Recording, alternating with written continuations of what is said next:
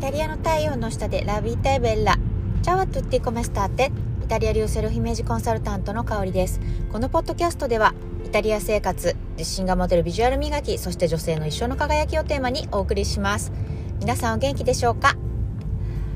あのー、ここ数日数週間はですねあのー、娘が結構あのベリフィカというかテスト週間でですねあの勉強を、まあ、珍しく家で一生懸命本当に何時間も何時間もやってる姿を見てあなんか私も高校の時にこれぐらい勉強してたなみたいなのを思い出してたんですけどなんか明らかに勉強のスタイルが違うんですよね。で、まあ、それどういうことかっていうとあの日本だと筆記が多いじゃないですかだからひたすら暗記でひたすら、えー、テストで書くみたいなのがスタンダードだと思うんですけどなんか娘の勉強法は違うんですよね。うん、あのー、要は筆記じゃなくて口頭試験なんですよ。で口頭試験がすごいイタリア多くてで口頭試験っていうのもなんかその暗記したものをそのままこう答えるとかなんかそのままこう覚えてるものを話すじゃないんですよね。うん、それだとあのいい点もらえないんですよ。そう娘は最初あのコツがつかめてない時は結構その手法でやっててあの覚えてたことを全部話すみたいなことやってたんですけどそれでやっぱりいい点もらえなくてすごい悔しくて涙を流したこともあるぐらいなんですね。そうでどういうことかというとあの覚えたことをさらに咀嚼してまるで TED に出演するかのように自分の言葉でそれこそあの誰かに教えるレベルであの話をできないといい点はもらえないんですよね。だからこういう訓練をあの高校生の頃から特に、うん、ももっと前からあの口頭試験はあるんだけどより高校になるとそれが高度になってくるのでそのね訓練っていうのをこう日々してるとそりゃあプレゼンテーションうまくなるよねっていう感じの、えー、イタリアの教育を見て、まあなんでしょう、イタリアの教育もいろいろ問題はあるんですけど、そう、そうは言ってもなんか、うん、そこはちょっと、あの、一歩先を行くというか、人とのコミュニケーションとか、あとは何でしょうねそういうあの人の前でこうプレゼンテーションするとか人の前で話すっていう意味ではすごくいい経験をねしてるなっていう風に感じました。うん、はいでえっと今日のテーマです。今日のテーマはえー、枠を外すは着地点ではないというテーマでお話ししたいなっていうふうに思ってます。あのー、先ほどねちょっと学校教育の話したんだけどあのーね、やっぱり私たちが私も小学校からずっと大学まで日本の教育であの教育されて育ったのでわかるんですけどあの基本的にあのみんなあのみんなと協調してとかみんなとあの協力してとかとにかくその他の人と外れる行為っていうのが推奨されない教育スタイルだったと思うんですよね。うんでやっぱり私たちってそういう教育の中で生きてきてるから基本的にあのみんなあの日本の女性ってすごいあの真面目だし、うん、すごいきちんとしてるって思うんですよね。で例外に漏れず私もあのなんでしょうね日本の 中ではちょっと外れてたかもしれないんですけどただ日本イタリアに来たらもう明らかにあの私の真面目さというか、まあ、私のというよりも日本人のあの真面目さというか、まあ、ある意味応用のなさっていうのかな。っていうのがこう体感することになります。うん。そうね。20年前くらいから。そう。であのつくづく思うんですけどとにかく私たち日本人ってあのいろんなことを自分でやっぱり制限これは無理とかこれはやっちゃいけないとかそそんなことやるなんてちょっと非常識みたいな感じでいろんなことに対して制限をかけてるなっていうのをすごく感じていてだからあのそれねファッションにもすごい言えると思うんですよね。そう私すごい日本に毎回帰省するたびに思うんだけどもう明らかに日本の女性のファッションってあのいい人に見えるファッションなんですよね。あのあのポッドキャストでも何回も言ってるんですけどなんかいい人に見られたいいい奥さんに見られたいいい彼女に見られたいいい部下に見られたい、えー、ファッションっていう感じなんですよね。うんだからなんだろうあの全然その何て言うのかなあの小悪魔さというか、ちょっとなんて言うんですか、ずる賢い、ずる賢いって言うとなんか言葉自体はね、悪い言葉に聞こえるかもしれないんだけど、そのずる賢さとかっていうのがこう出るようなファッションではないですよね。別にこれはファッションだけじゃないんですけど、うん、あの、なでしょう、その、その人のインプレッション、あの、見た目とか、その感じる、あの、雰囲気とかっていうところに通じるんですけど、うん。で、あのー、でもね、あのー、まあ、それだと、あの、すごくこう、自分の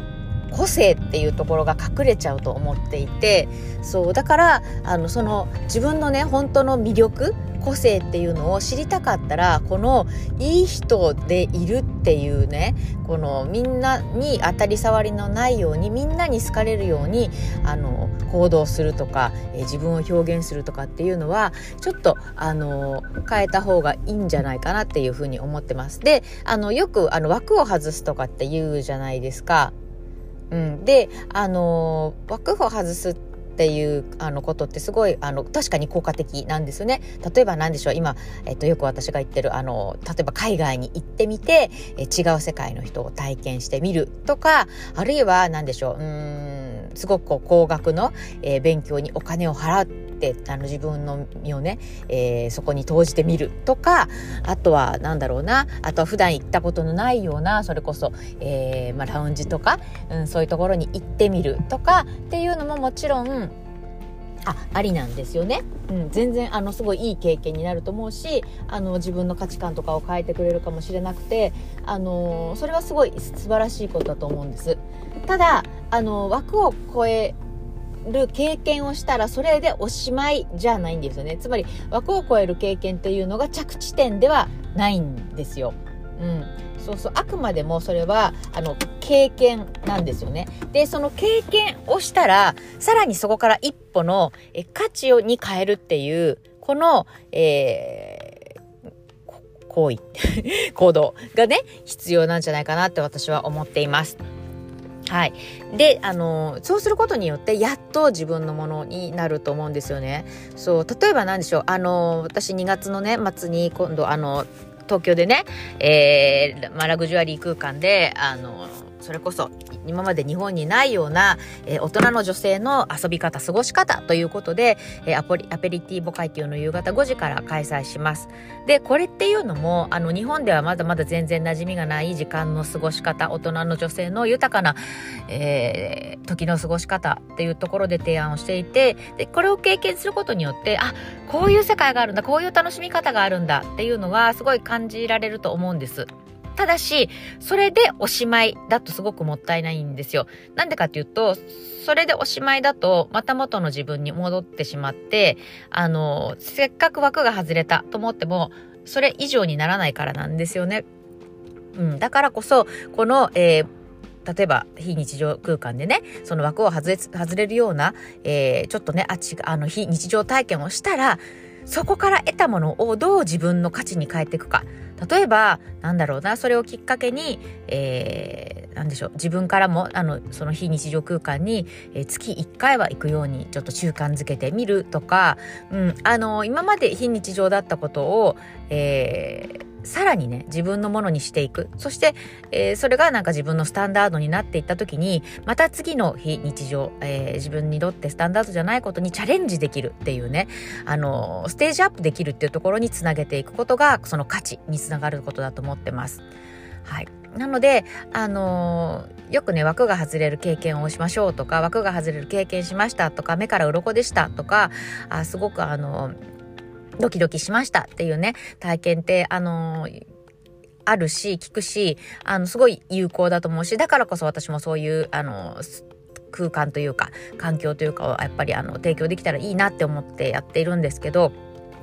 でもやっぱりそれは私はそこでおしまいにしてほしくないっていう気持ちがあってそれを経験したその、えー、まあ何でしょうセミナーであり勉強であり、えー、そういったねラグジュアリー空間であり、まあ、いろんな、えー、経験あると思うんですけどそれを自分の価値に変える。例えばなんだろうなこういうポッドキャストで、えー、自分がした経験を話してみるとか、うん、あの誰かに伝えてみるっていうのももちろん、えーなんでしょうね。その価値に変えるっていうことだと思うんですよね。そうそうそう。だからつまり枠をはか枠を外すっていうのはあくまでもインプットなんですよね。そう。でインプットしたからにはアウトプットしなきゃいけないっていう、うん、もうセットなので。なのでこのアウトプットをねあのやっていくことで自分にとってもどんどんあの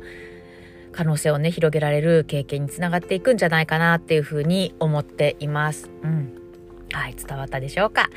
ということでですね、あの、はい、2月23日、えー、祝日です。えー、今回はですね、コラボライブということで、えー、内側から外側から両方、えー、一生現役の綺麗を叶えようというテーマで、えー、コラボイベントをします。第1部は、えー、1時から4時まで、えー、自然療法家の浅見先生による、えー、イタリアのお豆を使った今回あの初でしかもあの最初で最後っていうイタリア豆を使ったお味噌作りっていうのを、えー、やっていただけます、うん、これねお味噌自分で作ったものはもちろんお持ち帰りいただけるということですでこのその後、えー、みんなでねこう作ってちょっとこう打ち解けたら、えー、夕方の5時からはイタリア的、えー大人の夕暮れの過ごし方アペリティーボ会ということで、えー、ラグジュアリーなスペースに移ってそちらで、まあ、少人数でねアペリティーボ会ってやっぱりその 大人数であのやるとこうみんなと話せないのであの少人数で本当にあの深いね話ができるような感じで、えー、ちょっとね